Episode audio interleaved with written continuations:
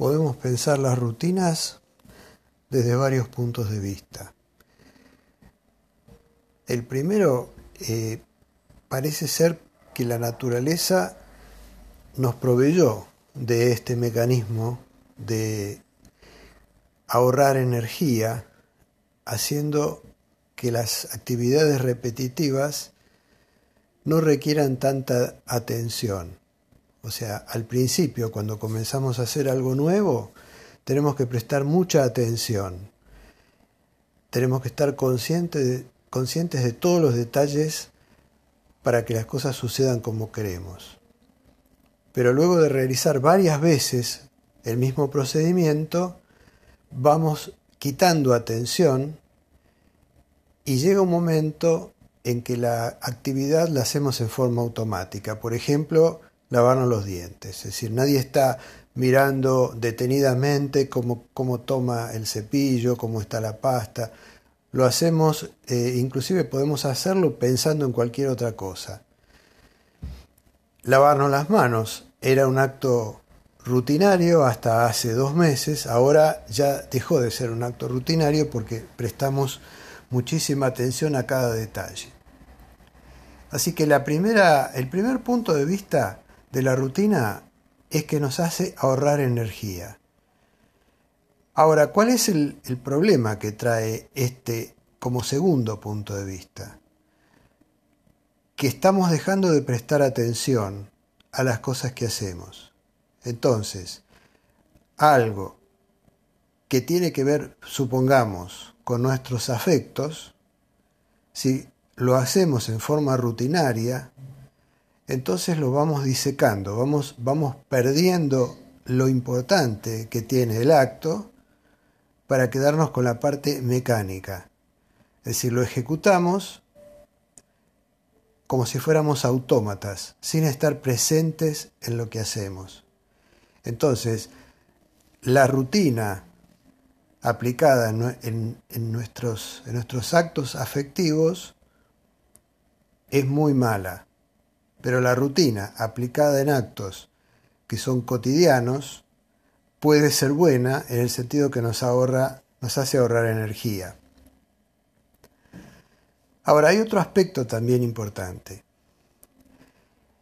La rutina tiene algo valioso y es que nos pone un ritmo en nuestras vidas.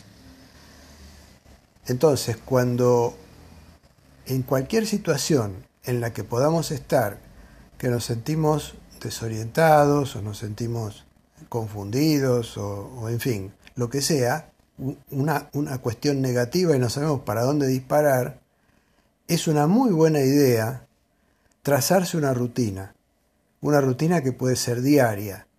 A tal hora de la mañana hago tal cosa, a tal otra hora tal otra y así.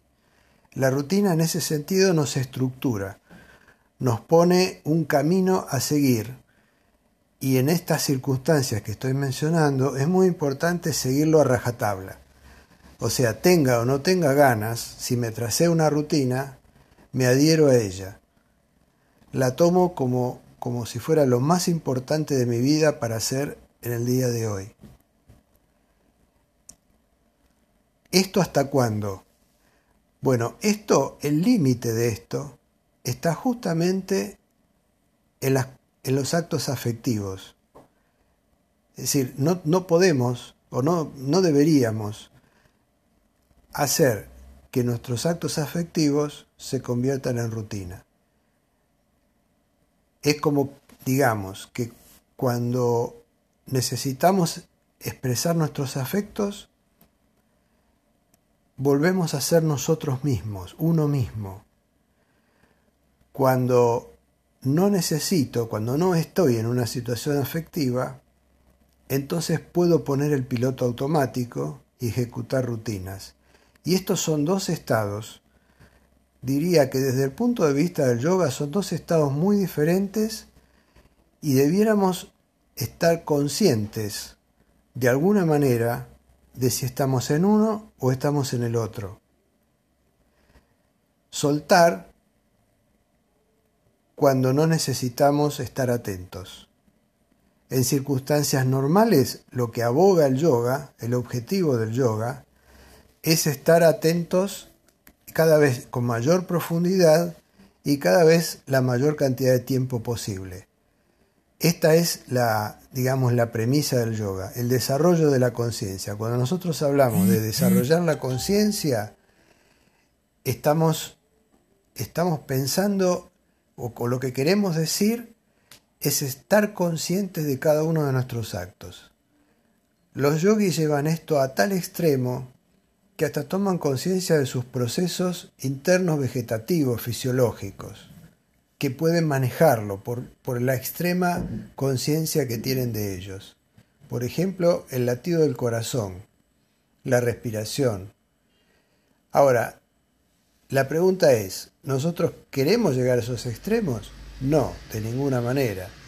¿Y entonces qué? Bueno, nos vale de, este conocimiento para mejorar nuestra, nuestra vida, nuestra calidad de vida. Sabemos que hay rutinas, sabemos que podemos actuar, tener actos rutinarios, sabemos que nos hacen ahorrar energía, esos actos rutinarios, pero por otro lado sabemos que propician nuestra ausencia, nuestro no estar presentes. Entonces, este ir y venir es muy importante que lo hagamos con nuestra decisión. El acto de meditar es la práctica de estar plenamente consciente durante un tiempo, 10, 15, 20 minutos.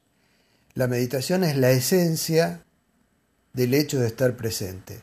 Podríamos decir que la meditación es justamente lo opuesto a la rutina, en el, sentido del ejercicio de la conciencia, del estar consciente. Así que podemos plantearnos, podemos proponernos, soltar, entre comillas digo esto, soltar algunos actos para que sean rutinarios, pero estar muy atentos a otros actos donde prestamos toda nuestra atención. Este, este, estas dos fases, estas dos facetas son importantes. Pero hay una tercera, y esta es la que quiero destacar hoy, y es el hecho de que imponerme una rutina diaria, por ejemplo, me ordena, hace que mi vida tenga un ritmo. El ritmo es importante. Cuando carecemos de ritmo estamos desorientados. Entonces, si no tengo un ritmo implícito que nace naturalmente en mí, es importante que lo, defina el ritmo y diga, por ejemplo, no sé, voy a decir un ejemplo que no, tiene que ser así, me voy a levantar todos los días a las siete y media, eh, voy a desayunar a las 8, voy a hacer prácticas eh, físicas o, espirituales hasta las 10, eh, voy a tratar de almorzar entre las 12 y la 1, voy a descansar eh, entre las 2 y las 3 y así. Uno va poniendo eh, pautas y trata de cumplirlas. El cumplimiento es lo más, lo más preciso que sea posible. Bueno, este es el mensaje que quería, quería transmitir hoy y por supuesto la intención, la humilde intención es que es que sea útil para alguien.